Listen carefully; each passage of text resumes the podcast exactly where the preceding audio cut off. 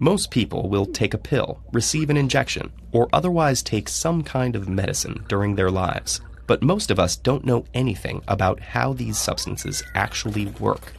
How can various compounds impact the way we physically feel, think, and even behave?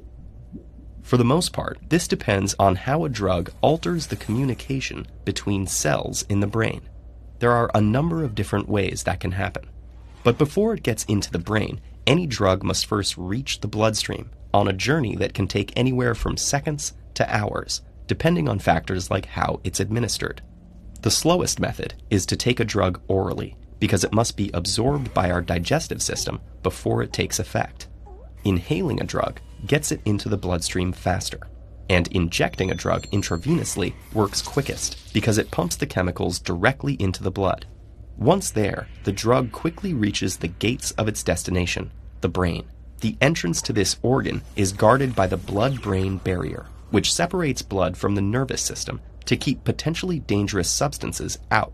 So, all drugs must have a specific chemical composition, which gives them the key to unlock this barrier and pass through. Once inside, drugs start to interfere with the brain's normal functioning by targeting its web of neurons and synapses. Neurons are brain cells that have a nucleus, dendrites, and an axon.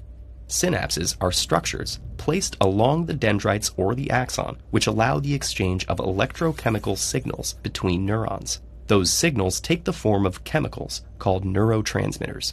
Each neurotransmitter plays different roles in regulating our behaviors, emotions, and cognition, but they all work in one of two ways.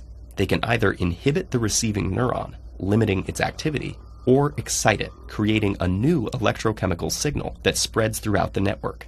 Any leftover neurotransmitter usually gets degraded or reabsorbed into the transmitting neuron.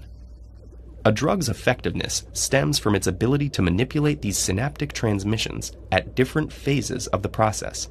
That results in an increase or a decrease in the amount of neurotransmitters being spread. For instance, Common antidepressants, like SSRIs, stop the reabsorption of serotonin, a neurotransmitter that modulates our moods. This effectively pushes more of it into the neural network. Meanwhile, painkillers, like morphine, raise levels of serotonin and noradrenaline, which regulate energy, arousal, alertness, and pleasure. Those same neurotransmitters also affect endorphin receptors, reducing pain perception and tranquilizers work by increasing the production of GABA to inhibit neural activity, putting the person in a relaxed or sedated state. What about illegal or illicit drugs? These have powerful impacts on the brain that we're still trying to understand. Crystal meth, and amphetamine, induces a long lasting release of dopamine, a neurotransmitter linked with the perception of reward and pleasure. It also activates noradrenaline receptors, which increases the heart rate, dilates pupils, and triggers the body's fight or flight response. Cocaine blocks the reuptake of dopamine and serotonin, pushing more into the network where they boost energy, create feelings of euphoria, and suppress appetites. And hallucinogenic drugs have some of the most puzzling effects. Substances like LSD, mescaline, and DMT all block the release of serotonin, which regulates mood and impulsivity. They also have an impact on the neural circuits involved in perception, learning, and behavioral regulation, which may explain why these drugs have such powerful impacts. Even if some of these effects sound exciting, there are reasons why some of these drugs are highly controlled and often illegal. Drugs have the power to alter the brain's chemistry, and repeated use can permanently rewire the neural networks that support our ability to think, make decisions, learn, and remember things.